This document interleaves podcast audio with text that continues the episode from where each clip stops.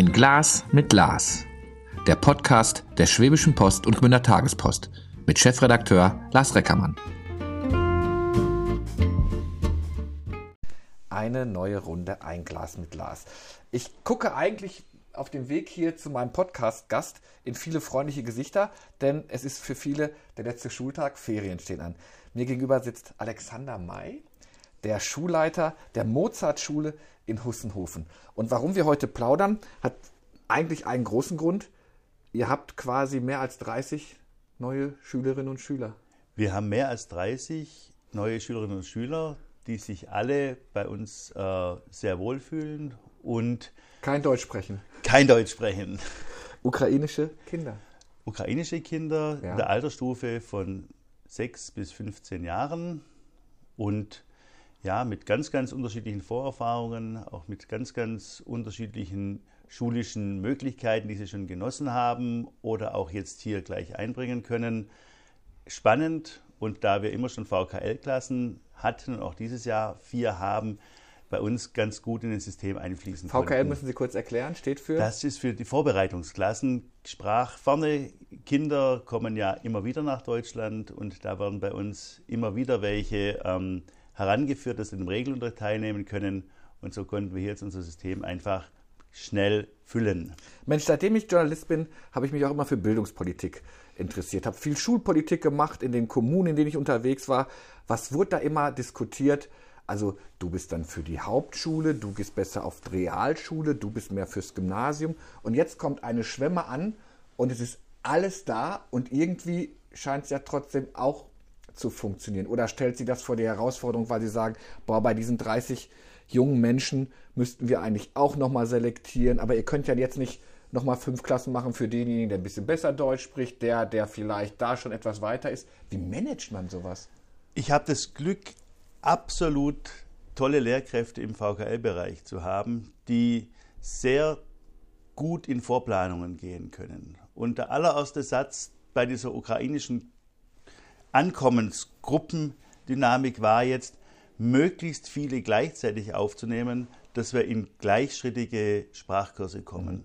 Äh, wie, wie, wie, wie, ähm, wie sortiert man dann? Nach Alter, nach Vorkenntnis oder erstmal alles in einen Raum, damit Nein, man sich. Gar nicht in einen Raum. Wer mhm. kommt, wird einer Klasse zugeordnet. Okay.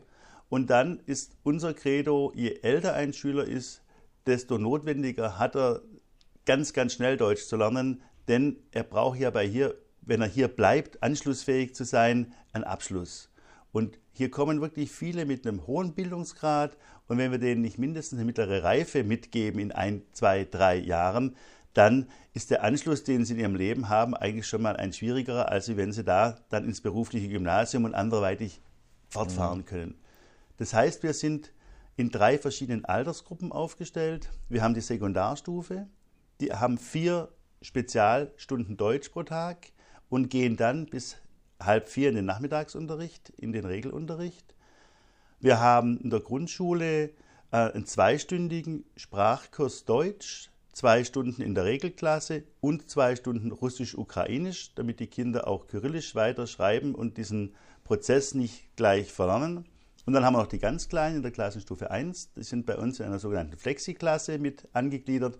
Da macht man in drei Jahren die Klassenstufe 1, 2 und äh, hat da dann keinen Abbruch, sondern geht ganz Hallo. stark äh, in die ähm, Ver Verzahnung, dass Deutsch mehr ist wie nur ein, ein, Brückensatz und man fällt links und rechts dann runter. Aber gerade bei den, bei, bei den Jungen, erstmal, diese, dieser Ukraine-Krieg ja gut, die einen sagen, er war absehbar. In dieser Form war er natürlich nicht absehbar und auch nicht, was wir für eine, für eine, ähm, für eine äh, Flüchtlingsbewegung bekommen. Ich habe heute noch gehört, das hat die, ähm, äh, äh, äh die UN-Daten waren das, zwei Drittel aller Kinder und Jugendlichen in der Ukraine sind auf der Flucht. Also über vier Millionen junge Menschen sind da.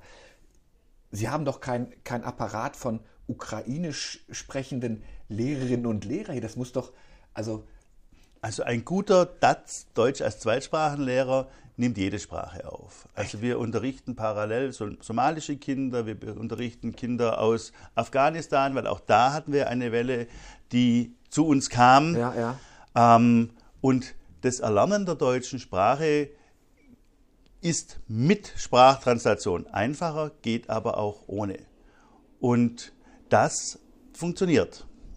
Und die Kinder sind je bildungsnäher, desto einfacher adaptiv in den Regelunterricht weil sie einfach Vorkenntnisse in Mathe haben.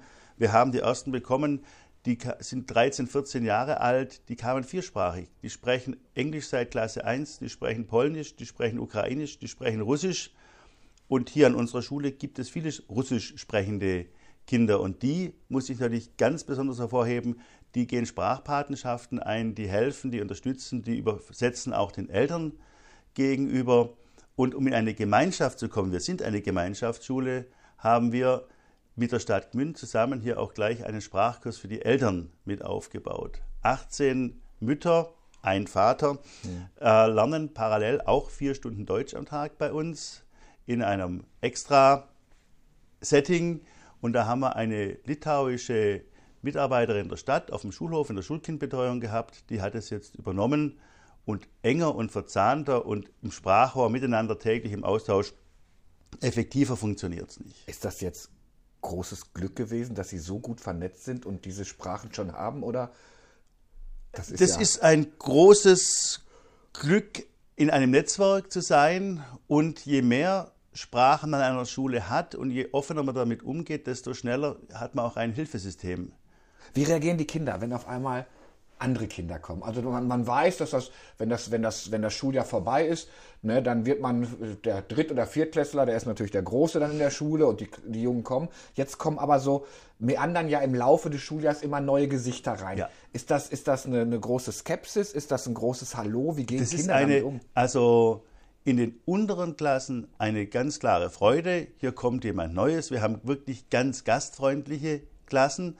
Und in den oberen Klassen ist es schon ein bewusstes Aufnehmen und zu akzeptieren, die Person, die da jetzt kommt, die müssen wir unterstützen. Ja, ja, ja. Ähm, ist das, bleibt das Thema Krieg permanent virulent? Also versucht man das aus dem Schulalltag so ein bisschen rauszumachen oder äh, man muss ja auf Das war Menschen unser eingehen. Erstzugang und der war mhm. wirklich spannend. Wir waren gleich in der ersten Woche Ukraine-Krieg in der Frage, wie reagieren wir als Schulgemeinschaft. Das Kollegium war mit einer Ukraine Friedensfeier, Friedensbotschaft. Und da haben wir Gegenwind aus unseren Klassen bekommen. Weil da haben die Kinder aus Somalia oder die Kinder, die hier aus Rumänien, Bulgarien äh, Sinti-mäßig sind, gesagt, warum ist dieser Krieg wichtiger als das, was unseren passiert? Oh. Und dann war die Argumentation, ja, weil es in Europa ist und dann war die nächste Sache, ja, für mich ist Somalia mindestens so nah wie Europa. Und dann war uns klar, wir müssen das Thema Frieden an der Mozartschule als für alle geltend und wir sind nicht die Welt, sondern wir können in unserem Kosmos hier agieren. Und damit war dieses Thema dann für alle wieder ganz, ganz präsent und wichtig, aber nicht mit diesem Finger ähm, böse Nation, gute Nation. Ja, ja, ja. Es gibt nur die Zielsetzung, es muss Frieden auf der Welt sein man muss sich dafür engagieren. Sie haben gesagt, Sie hatten auch schon viele russische Kinder. Ja. War das schwierig, wenn dann ein ukrainisches Kind kommt und die russischen Kinder, da prallen dann die beiden Nationen, die sich bekämpfen, aufeinander oder ist das, hat das auf dem Schulhof das kein Thema? Also in Hussenhofen gab es diese Bewegung vor 30 Jahren mit dem Ankommen der Russlanddeutschen, mhm. war hier ein großes äh, Gebiet. Wir hatten auch schon vor 30 Jahren die ersten Deutschkurse hier an der Schule.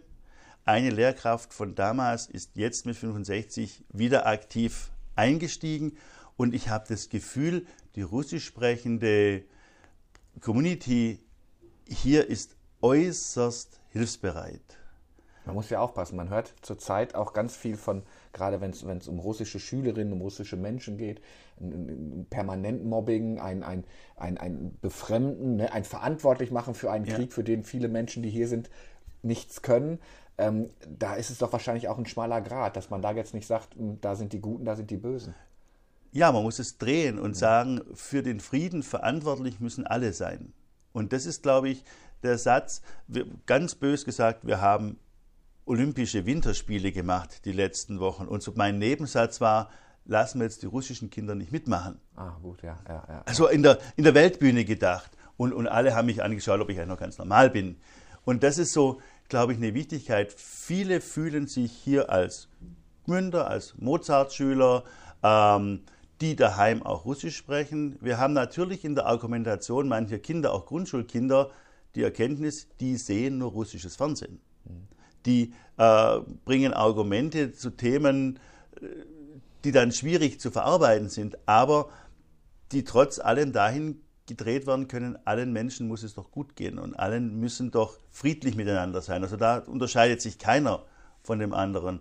Und wenn jemand kommt, der die Sprache nicht versteht, ist es egal, woher der kommt, wenn ich ihm helfen kann, tut er sich leichter, weil viele an der Schule haben natürlich auch die Erfahrung, oder die Eltern zumindest, ich bin damals als Nichtsprachler gekommen und weiß, wie schwer es ist, in eine Gruppe zu kommen, wenn ich mich nicht verständigen kann. Also da ist dann schon. Schlüssel, Schlüssel ist die Sprache, bin ich da. Schlüssel ist die Sprache. Bin ich so bei Ihnen. Ist es so, dass die, dass je, je jünger, umso einfacher man diese Sprache aufnimmt? Oder vielleicht, weil Sie gerade gesagt haben, viele sprechen schon drei, vier Sprachen.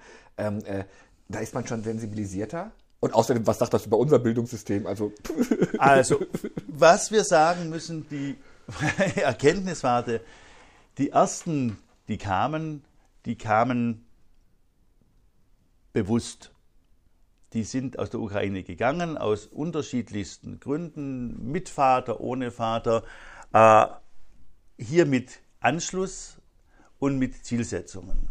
Und diese Kinder äh, sind sehr, sehr bildungsnah und auch gut. Da hatte ich jetzt gestern als Beispiel das Gespräch mit einem Mädchen. Wir haben sie Ukraine in Klasse 8, bei uns in Klasse 7 eingeteilt. Die kam gestern und hat gesagt, also wenn es mir nichts ausmachen würde, würde sie gerne lieber in die Lerngruppe 8. Mhm. Dann habe ich zu ihr gesagt, ja, aber das ist ja nur noch so kurz vor der Prüfung und sie sagt, die, Fächer, die sie unterrichtet bekommt, den Inhalt hatte sie schon und sie ist ganz sicher, in einem Jahr hat sie das Deutsch aufgeholt. Also sie, sie bittet darum, ähm, mehr leisten zu dürfen äh, und ob es denn auch noch einen vierten Tag gibt, wo man dann nicht auch noch was an der Schule machen kann. Ja. Also Bitten um mehr Unterricht. Bitten ja? um mehr Unterricht und auch die Eltern. Krieg ja Gänsehaut. Ja, ja, also die, die da rumsitzen, die ähm, nehmen Dinge äußerst dankbar an, sind aber auch bereit, sich da zu engagieren und da zu sein. Ist das, sind, sind die, ist das Schulsystem irgendwie vergleichbar, wenn sie sagt, oh, das hatte ich schon? Das heißt, äh, so fächermäßig? Ja, vergleichbar ist es äh, die unterrichten bis Klasse 10 in der Ukraine auch in diesem Mischsystem einer Gemeinschaftsschule. Sie sind in einem Verband und arbeiten auf verschiedene Endziele hin. Und das Spannende ist, dass die Älteren ja zum Teil daheim noch ihrem Unterricht in der Ukraine folgen. Dort wird überall Fernunterricht angeboten. Die haben also vormittags ihren Unterricht hier, gehen nachmittags in den Fernunterricht ja. und fragen mich an, gibt es abends ein Sportangebot, an dem ein Kind noch teilnehmen kann. Also die versuchen schon, möglichst viel reale Welt hier zu schaffen, um möglichst wenig aufs Handy zu starren, was denn daheim gerade alles passiert. Gibt das, gibt das bei, den, bei den deutschen Schülerinnen und Schülern auch noch so einen kleinen Kick, indem die jetzt anfangen, vermehrt Englisch zu sprechen, weil diese Sprache in der Ukraine wahrscheinlich schon ein bisschen weiter war? Oder fängt man, äh, spricht man absichtlich Deutsch, damit sie halt in diese Sprache schnell reinkommen? ich bemerke nach den ersten Wochen in den oberen Klassen ist es schon eher noch ähm, ein Nebeneinander mhm. mit, mit Brücken. In den unteren Klassen, erste, zweite Klasse, haben wir Kinder, die sind bis 17 Uhr hier angemeldet, weil die Eltern schon in Kursen und so sind. Da hat mir letztens die zuständige Kraft gesagt, auf Hof, schauen Sie mal dahin. Da spricht ein, zwei Kinder, die nicht Deutsch können, haben miteinander gespielt, ein ukrainisches und ich glaube, es war ein brasilianisches. Also völlig fremd. Und die haben miteinander gesprochen. Die haben irgendwas miteinander gesprochen und haben miteinander gespielt. Und faszinierend, nach einer Woche sich da auf dem Hof kennen. Ich glaube ja, dass das ganz oft, dass wir ganz viele Blaupausen des friedlichen Zusammenlebens, nur wir Erwachsenen, muss, so selbstkritisch muss man sein, ja. kriegen es leider nicht in unseren Schädel rein. Ne? Ja. Wir, wir, wir leben auf anderen, auf anderen Welten. Und wenn man dann ja. mitkriegt, wie, wie so Kinder damit umgehen, ist das wirklich irre. Wird das, man hat ja gesagt, der Ukraine-Krieg, so schlimm und brutal und menschenverachtend jeder Krieg ist, hat er etwas gebracht. Wir denken neu über Energie nach, wir denken über Abhängigkeiten nach werden wir, wenn ich, wenn ich jetzt mal, wenn ich an meine, wann war das so, in den 90er Jahren, die ersten Inklusionsklassen, meine Güte, was wurde da für ein Rad gedreht, um ein ähm, behindertes Kind in eine Klasse zu integrieren. Ich will das jetzt natürlich nicht, nicht mit einem behinderten Kind gleichsetzen, aber dieses Zusammenlernen war unglaublich schwierig. Ja. Jetzt auf einmal kommt mir das vor, als wenn das so, es geht, es funktioniert aus einer Not heraus. Wird das, wird das unser, unser Schulsystem verändern, was da gerade passiert ist? Wir haben ja auch die inklusiven Kinder an der Schule. Also auch dieser Weg ist klar. Und je unauffälliger das geht und je normaler das geht, desto einfacher ist es.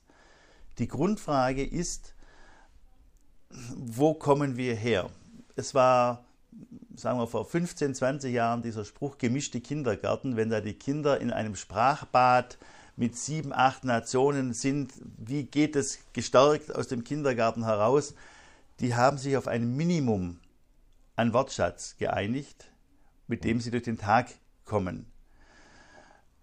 Ich glaube, es ist ganz, ganz wichtig, dass wir stabile Entwicklungsstrukturen neben dem Unterricht anbieten und diese Kinder langfristig begleiten. Die können in ein, zwei Jahren dem Fachunterricht problemlos folgen. Und trotzdem haben sie den Wortschatz in Biologie, Physik und Chemie. Also muss es bis zur Prüfung noch einmal einen Zusatzkurs geben, damit sie wirklich ihr Potenzial abrufen können. Und da haben wir also Beispiele, wir haben ja schon lange diese, diese Quereinsteigerkinder. Da gibt es welche, die können innerhalb kürzester Zeit Dinge adaptieren, das ist unvorstellbar. Also wenn ich in meinem Ausland bin und, und mich versuche, da durchzuwursteln, ähm, jeden Respekt, wenn da eine kleine Person vor einem steht und nach vier, fünf Wochen die ersten deutschen Sätze hier geübt von sich gibt und, und mit den Mitschülern kommunizieren kann.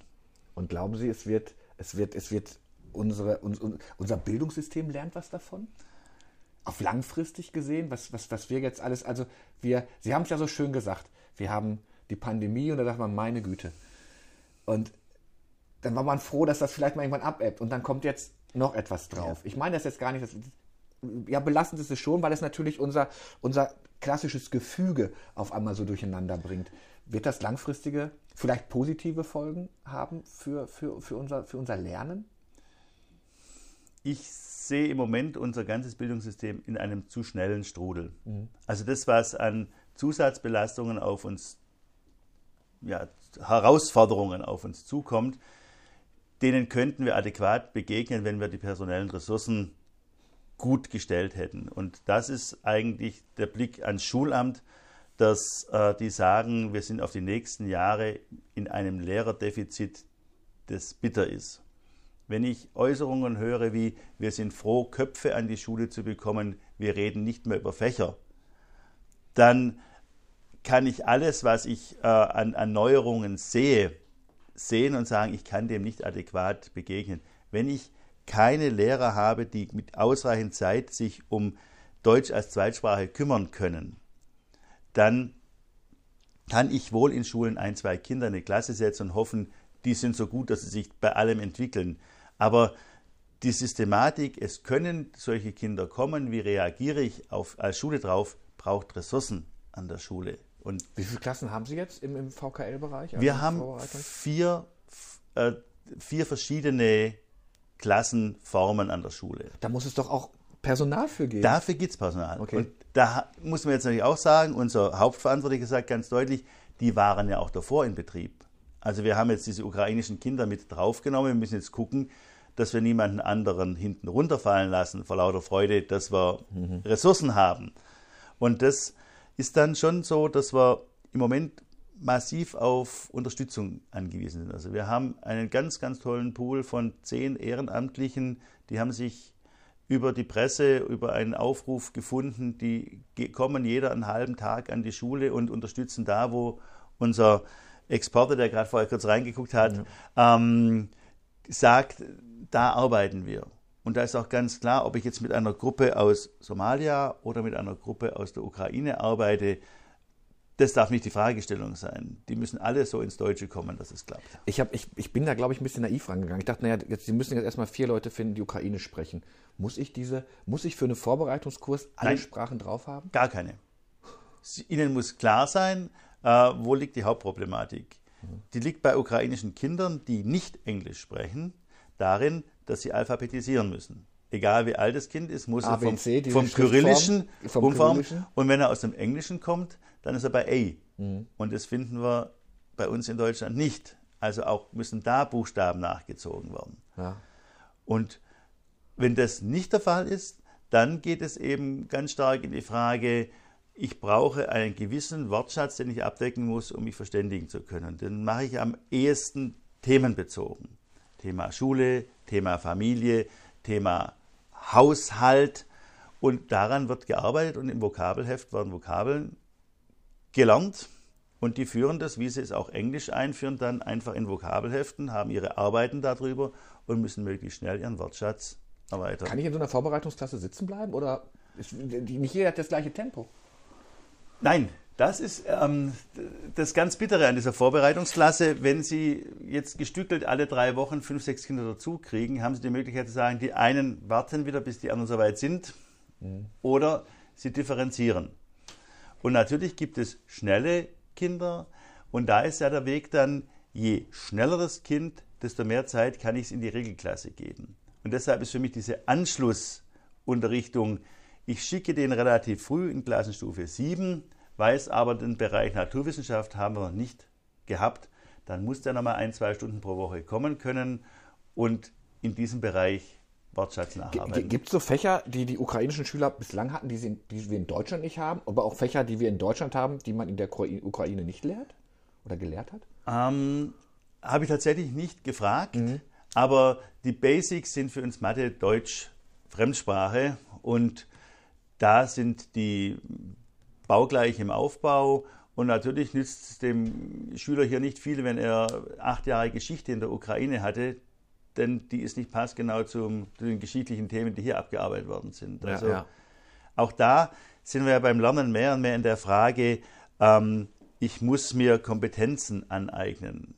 Beispiel Geschichte, wie funktioniert Krieg, muss nicht mehr der Zweite Weltkrieg als Beispiel sein. Da kann ich auch einen anderen nehmen und sagen, die Vorgehensweisen sind immer die gleiche. Wo bin ich Aggressor? Wie lange war Krieg ein legitimes politisches Mittel?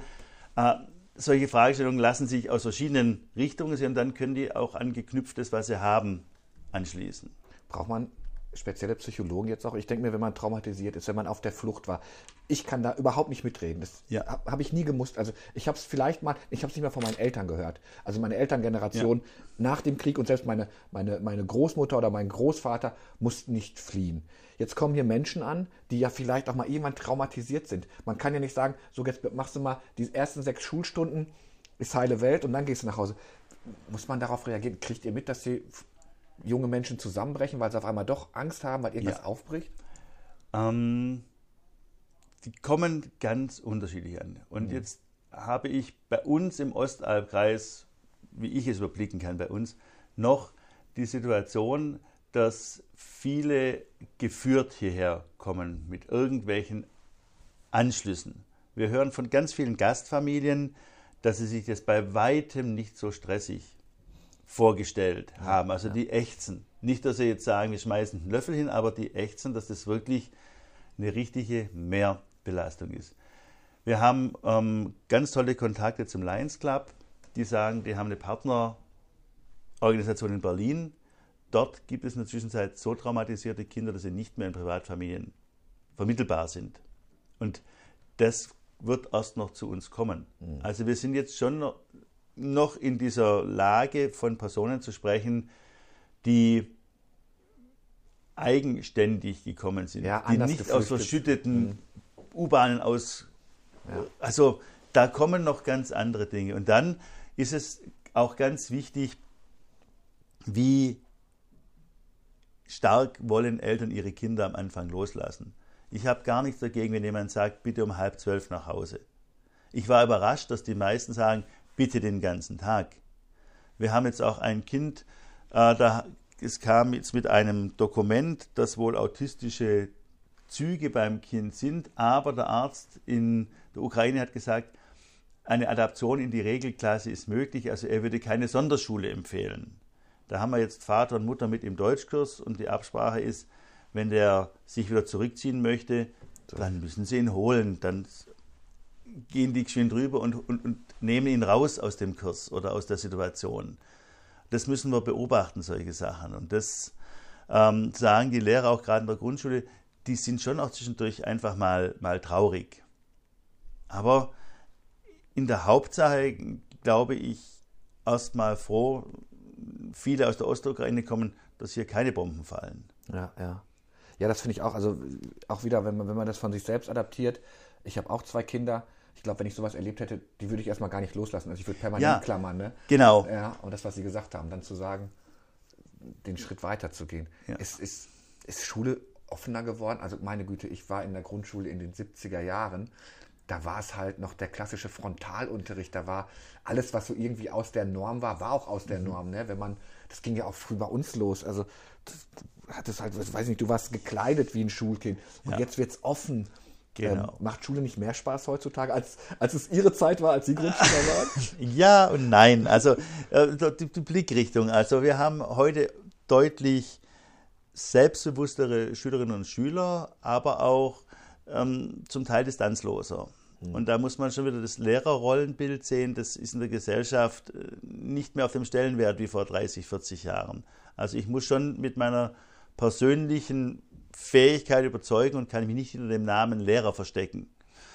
Und das kann zu Schwierigkeiten führen. Was wir sehen, die ukrainischen Kinder sind noch mehr diesen Frontal- und äh, okay. klare Kante-Unterricht gewohnt. Ganz nett, wir haben eine ukrainische Konrektorin, die unseren Ukraine-Russisch-Unterricht macht. Die hat sich das bei der Kollegin zwei, dreimal angeschaut und hat dann eine Ansprache an die Kinder gehalten. Da hat die Kollegin gesagt, so haben wir schon lange nicht mehr mit Kindern gesprochen. Und siehe da, ist sonst eine ganz, ganz freundliche, nette Frau, aber die Ansprache an die Kinder, die ist relativ zack, zack. Und dann wird geschafft. Jetzt sprechen wir oft über Kinder. Was macht sowas mit, mit Lehrern? Also äh, die Kinder müssen auf ganz viele Veränderungen reagieren. Auf einmal muss auch so ein Pädagoge, der hier ist, auf ganz viele Veränderungen ja. reagieren, weil da halt andere Kinder kommen. Vielleicht, weil er auch selbst persönlich betroffen ist, wenn da so ein kleiner Stöpsel durch die Gegend läuft und genau. äh, gerade geflohen ist. Ähm, und eventuell hier versucht, vom Schulhof zu laufen, weil ja, er heim will. Gibt's alles. Jetzt sind wir wieder eine besondere Schule. Hm. Wir haben diese Situationen die letzten 20 Jahre schon immer wieder gehabt. Jede, sei es Syrien, sei es sonst was, sind hier durch, durch die Kurse mitgegangen. Also ich habe hier eine Lehrerschaft, die deshalb hier unterrichtet, weil sie mit solchen Menschen arbeiten. Mhm. Ich sage ich im ländlichen Raum, das klingt jetzt böse, da kommt dann der Anruf, wir haben ja ein Kind, das nicht Deutsch spricht, mit dem fangen wir nichts an, könnt ihr das nehmen? Bei mir heißt, es geht in die Klasse 1a, äh, ihr guckt mal, wie wir es organisieren. Mhm. Also ich glaube, da gibt es Schulen, die sind weiter weg von der Sprachproblematik. Und Lehrer an sich sind ja schon oft mit diesem Hilfesyndrom ausgestattet. Und da muss man sehr stark aufpassen, dass man sich da jetzt nicht übernimmt und zu viel Leid auf einmal tragen möchte. Also sonst kommt man sehr schnell an, an Grenzen, was wir leisten können. Jetzt bedeuten viele Schüler ja auch, und das war auch so ein Ansatz, warum wir gesagt haben, wir plaudern mal. Das geht ja vielen Schulen so. Ihr braucht Stifte. Man, man, wenn ich was fliehe, packe ich bestimmt nicht als erstes meinen mein, äh, mein Ranzen ein. Ich packe auch nicht als erstes meine, meine äh, Kugelschreiber oder Feder, äh, äh, meine Fülle ein und, und schon gar nicht meine Matte oder sonst Hefte. Ja. Ist man darauf vorbereitet oder sagt ihr, ich weiß es von Schulen, Leute, sowas können wir echt gebrauchen, was an Schreibmaterialien da ist, das brauchen die Leute. Ist das was, wo, wo, wo ihr sagt, da muss, muss man uns helfen? Man muss uns helfen. Und der erste Helfer schlichtweg war unsere, unser Schulträger. Hm. Wir haben für die ähm, 20 rundum Kinder der Sekundarstufe bestimmt schon 2000 Euro an Lernmaterial ausgegeben. Wir brauchen Bücher, wir brauchen passendes Schreibmaterial. Also äh, es ist schwierig, wenn Familien voller Freude durchs Laufen, alles vom Kinderzimmer einsammeln, was mal da war, es braucht. Also wenn ich jetzt mit meiner 100 ähm, ähm, lose Blattsammlung zu euch komme und sage, ihr habt ja schon mal Papier, sagt er vielen Dank, aber damit kann ich nichts anfangen. Mit Papier sicher, auch okay. mit den ersten, aber wenn ich 40 gespitzte Buntstifte kriege, verschieden hoch abgenagt, ähm, Okay, jetzt ja, ja, ja, ja, dann, ja, ja, ja. Dann ist es die Frage, wie gebe ich es weiter? Also wir hatten ganz tolle Unterstützung. Wir haben von einer Firma ihr, ihre, ihr Konzeptpapier bekommen und zwar 100 Block. Das kann man also dem Schüler sagen und hier drin und auch den Eltern hier drin wird geschrieben. Mhm. Wir haben Sportbeutel bekommen. Wir haben das Thema, die ersten Wochen mit den Eltern oder die ersten Tage, da waren sie sehr zurückhaltend. Jetzt haben sie aber festgestellt, wir können mit dem, was wir hier als Sozialunterstützung kriegen, nicht diese Dinge kaufen, die die Schule sagt, dass sie förderlich sind. Wir sind an der Feststellung, ähm, ein Schüler mit einem iPad integriert sich viel, viel leichter in den Unterricht, weil er parallel dazu einfach seinen Translator laufen lassen kann und selbst Sprachnachrichten geschwind übernehmen kann. Solche Dinge sind natürlich ein finanzieller Kraftakt. Ja, Wir rechnen, um einen Schüler gut betreut in die, in die Schule aufzunehmen, mit 500, 600 Euro, die wir pro Schüler investieren müssen. Das heißt, wie würde ich denn der Mozartschule in Hussenhofen, aber auch allen Schulen helfen, indem ich mich an, an das Sekretariat oder den Schulleiter wende und sage, was, was braucht ihr? Oder indem ich schon mal, ja, das habe ich hier gerade raus, nicht halt nicht durchs Kinderzimmer gehe und gucke, was liegt da noch alles an abgenagten Stiften rum, sondern ähm, wie, wie, wie, kann ich, wie kann ich wirklich gezielt helfen? Geldspenden immer gut? Geldspenden ist immer gut. Ja. Und wenn ich über, über Sachspenden verfüge, wo, wo der, der Zugriff mit dem Geld eigentlich noch teurer ist.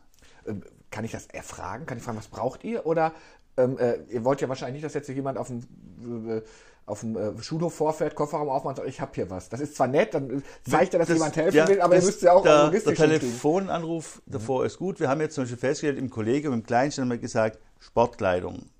Dass sie auch wirklich rüber können in die Halle. Die Kollegen haben gesammelt, haben auch im Sportverein gefragt. Ich habe gedacht, oh je, da liegt jetzt aber ein ziemlicher Berg bei mir im Lehrerzimmer.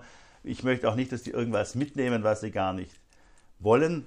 Ich habe das bei den 18 Frauen vorgestellt. Es ist nichts mehr da. Okay, also ja, das ist so. Ich habe auch so. Ich habe einfach als Beispiel angeboten am Sonntag, wenn die Ferien wieder aufhören, dass immer wieder mal auch was geboten ist. Ich gehe wandern. Wer um 9 Uhr mit am Bus steht, am Bahnhof, äh, der geht mit mir mit. Es haben sich 20 Personen direkt angemeldet.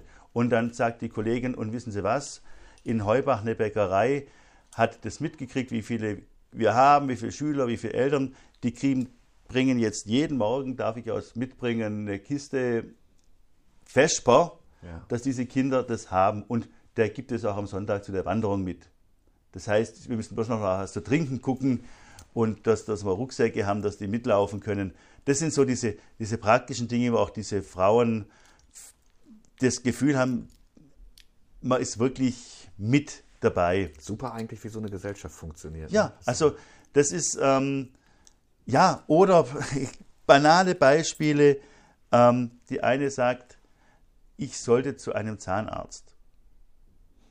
Sage ich es ganz dringend, sagt sie nein, aber die Behandlung hat angefangen.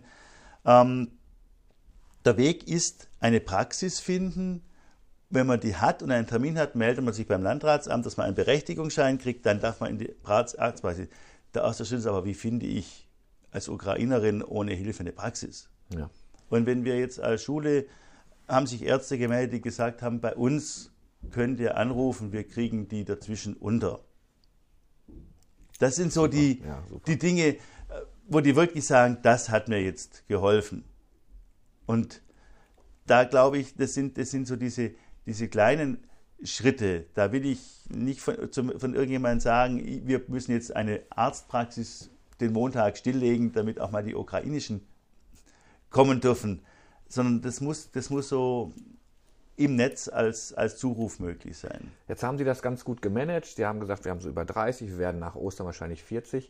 Gibt es etwas, wo, wo, wo, wo, wo Sie als, als Schulleiter, Herr May, sagen, da habe ich aber doch Angst, wenn das es weitergeht, wird eine Flüchtlingsbewegung, also irgendwann sind 100, 200 da und irgendwann muss man jemandem sagen, wir sind voll.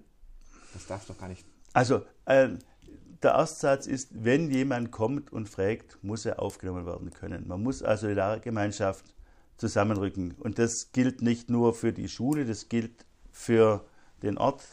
Und da ist Gmünd, glaube ich, ein, ein wirklich gutes Beispiel, wo auch unser Oberbürgermeister äh, diesen Solidargedanken und dieses gemeinschaftliche Helfen vorlebt. Da, da ist ja, er wirklich ja. ähm, beispielhaft und eben auch in der Unterstützung dann. Diesen, diesen Frauenkurs, den kann ich ja auch nicht finanziell ins Nichts stellen. Ich habe ihn angefragt, machen wir sowas? Und er war da noch irgendwo in Polen oder was er berichtet hat und so fort. Natürlich, wenn wir sofort helfen können, helfen wir sofort. Und das ist, glaube ich, das, was wir voranstellen müssen. Ich erinnere mich an Diskussionen, das war damals in den, auch in den 90ern, ähm, äh, viele Deutschrussen kamen. Da gab es durchaus in den Orten, in denen ich gearbeitet habe, ich sage jetzt, es war nicht der Ostalbkreis, den Hinweis von Eltern, die gesagt haben, na, das bremst aber mein Kind bei der Entwicklung, weil wir jetzt so viel zurückgehen müssen und wir brauchen ja die Einser-Abituren und die Einser-Noten und ähm, kommt sowas noch auf? Oder es wäre ja schön, wenn es komplett vergessen worden wäre oder wenn es wenn es in der Solidargemeinschaft nach hinten geht. Aber wir sind nun ja. mal eine Leistungsgesellschaft. Ne? Ja. Das, äh, Und es ist ja angenehm, eine Ausrede zu finden. Auch das will ich ganz das, sagen. Will man sagen, nein, wir, wir haben schon die Thematik überhaupt in unserer Gesellschaft, dass wir so einen Teil der Leistungsorientierten haben, die ihren Solidarbeitrag nicht in der Gemeinschaft sehen, sondern in der Privatschule. Mhm. Und das ist etwas, was ich schon mit, mit Sorge sehe, wenn man, wenn man quasi gesellschaftliche Ressourcen aus dem Allgemeinschulsystem abzieht und äh, quasi eine Art zwei Klassen. Die Eliteschule? Die Eliteschule, ja. also wenn ich dann von einer Privatschule höre, wir haben auch einen Kurs eingerichtet, wo man sich dann einmal ehrenamtlich um Schüler, die nicht gut Deutsch sprechen, hilft und die dürfen dann zu uns zum Deutschkurs kommen für diese zwei Stunden. Da schlug ich. Ja, das kann ich mir vorstellen. Jetzt geht es in die Ferien. Ähm, ähm, äh, Sie sagen danach, wissen Sie schon, wie viele Anmeldungen es zusätzlich geben wird? Oder muss man auch in den Ferien, der Krieg macht ja keine Pause? Der Krieg macht keine Pause. Tatsächlich bin ich diese Ferien lang geplant eine Woche weg mhm. und ich erwarte die, den Donnerstag, Freitag, Samstag in der zweiten Ferienwoche dass hier wirklich sehr viel aufzuarbeiten ist. Ähm, die Wohnorte sind noch nicht stabil. Auch da entstehen noch Umzugsbewegungen, Zuweisungsbewegungen. Und für ein Kollegium und für die bestehenden Klassen muss es eine gewisse ruhige Ankommensphase, Planungsphase geben. Und das müssen wir, müssen wir vorschalten und dann eher sagen, einen Tag später kommen in ein geführtes, wie im Chaos stehen und einen Tag nicht wissen, wo gehöre ich eigentlich hin. Früher hat man so erste Schultage ja geplant. Jetzt hat man, jetzt, jetzt haben sie ja fast wöchentlich viele erste Schultage. Ja, meine Güte, das auch mit Menschen ausmacht. Ne? Ich war selbst ja. aufgeregt, als meine Tochter das erste Mal in die Grundschule ging und dann, ich bin zweimal umgezogen, zweimal die Schule wechseln mhm. musste. Das war für mich ja schon der Horror. Ich dachte, wie kommt das Kind damit klar? Und jetzt haben wir. Jetzt haben Kinder. Sie eins vergessen. Ja. Sie verstehen den anderen auf der anderen Seite nicht. Ja, den sie ihr Kind abgeben. Also, oh, komm, den, den Karlauer muss mir erlaubt sein, auch, auch bei so einem ernsten Thema. Wir sind vom Ruhrgebiet ins Schwabenland. Also gut. Uff, die schwäbische Eisenbahn kann schon schwierig sein. Nein, aber überhaupt genau die Sprache nicht. Ja. Die ganz andere Schriftart. Man ja. steht vor einem, vor einem Zettel und weiß nichts damit anzufangen. Also ja. wenn, man, wenn man nur kyrillische Schriftarten hat. Also wir haben da unten, wie gesagt, jetzt gerade die 18 Kinder sitzen, die arbeiten höchst konzentriert. Ich habe gedacht, die sind erstmal frustriert, weil sie von was deutlich Besserem, von sich Erwartenden kommen. Aber ich bin erstaunt, mit welcher Leistungsbereitschaft da geschafft wird. Super. Das war ein Glas mit Glas. Ich glaube, wir sind, ich gucke mal drauf, natürlich sind wir drüber, aber Ach, es war hochspannend, lieber Alexander Mal. Vielen Dank für das, für das Gespräch. Ich muss sagen, ähm, so oft, es gibt in letzter Zeit ganz oft so Tage, an denen man sein Koordinatensystem ja. neu sortiert. Und das ist dann auch wieder so ein Tag. Ne? Lehrer war früher auch diese ganzen Witze, die wir gemacht ja. haben. Ne, komm, ist doch klar. Du weißt doch, was du von, ähm, von 9 bis 12 oder 13 Uhr machst, dann gehst du nach Hause, vielleicht noch ein paar Sachen. Mhm. Und die, äh, die, die Stufe auf dem Freibad ist der reserviert. Ja, genau. Ne? Und der erste Ferientag stehen nur noch Wohnmobils auf dem Parkplatz, ja. weil man geht sofort weg und man hat so viel Ferien. Und jetzt stellt man fest, nicht nur, das muss ich sagen, aber was hier in Husenhofen wirklich vorbildliches geleistet wird, sondern an Schulen geleistet wird wie, wie, wie Lehrer, Pädagogen damit umgehen müssen. Wir erfahren auf einmal, wie wichtig Pädagogen sind, was wir alles verschnarcht haben in all den Jahren. Es gab ja, wie gesagt, ich mache das seit Jahrzehnten, so viele Lippenbekenntnisse. Und geändert ja, hat sich erstmal. Nein, und man muss es immer im Haus wieder darauf zurückführen, wir können weder für die große Politik noch mit der großen Politik. Wir müssen gucken, dass es im Kleinen funktioniert. Und wenn es eine Mehrbelastung ist, dann müssen wir nicken und sagen, wir nehmen es zur Kenntnis. Aber wir haben auch dieses Jahr, das hatte ich noch nie, zu den Ferien jetzt Kollegen, die gesundheitlich gesagt haben, sie können jetzt ein, zwei Tage nicht kommen, ja, sind ja. durch. Und das, ähm, klar. Ich kann es verstehen, ja. auch da sollte jeder auf seine Gesundheit achten. Ich ziehe euch den Hut, was, was Sie hier in Hussenhofen machen, was, was viele Schulen ähm, in, in, in Baden-Württemberg, im Ostalbkreis natürlich, natürlich leisten. Ähm, ja, alle, alle Folgen, ein Glas mit Glas, gibt es, und wir haben diesmal gar nichts getrunken, es war aber auch viel zu spannend, gibt es äh, auf der Seite der Gmünder Tagespost und Schwäbischen Post. Da sind auch zwei Podcasts dabei, ich lege euch die an Herzen, ans Herzen. Einmal mit einem, mit einem Kollegen von mir, der eine ukrainische Familie aufgenommen hat, und Herr May hat schon gesagt, da ist nicht alles Gold, was glänzt. Und ich habe mit einer Familie gesprochen, die hat einen syrischen Flüchtling 2015 aufgenommen. Auch die erzählt, was es für Probleme gegeben hat, bis hin zum Rauswurf, ähm, aber auch, wie sich ein heute syrischer Flüchtling, wie der die ukrainische ähm, äh, äh, Krise aufnimmt. Also einfach mal reinhören. Danke, dass das so kurzfristig funktioniert hat. Frohe Ostern wünsche ich Ihnen jetzt und erholen Sie sich zumindest in der einen Woche ganz gut. Ja, Dankeschön. Vielen Dank.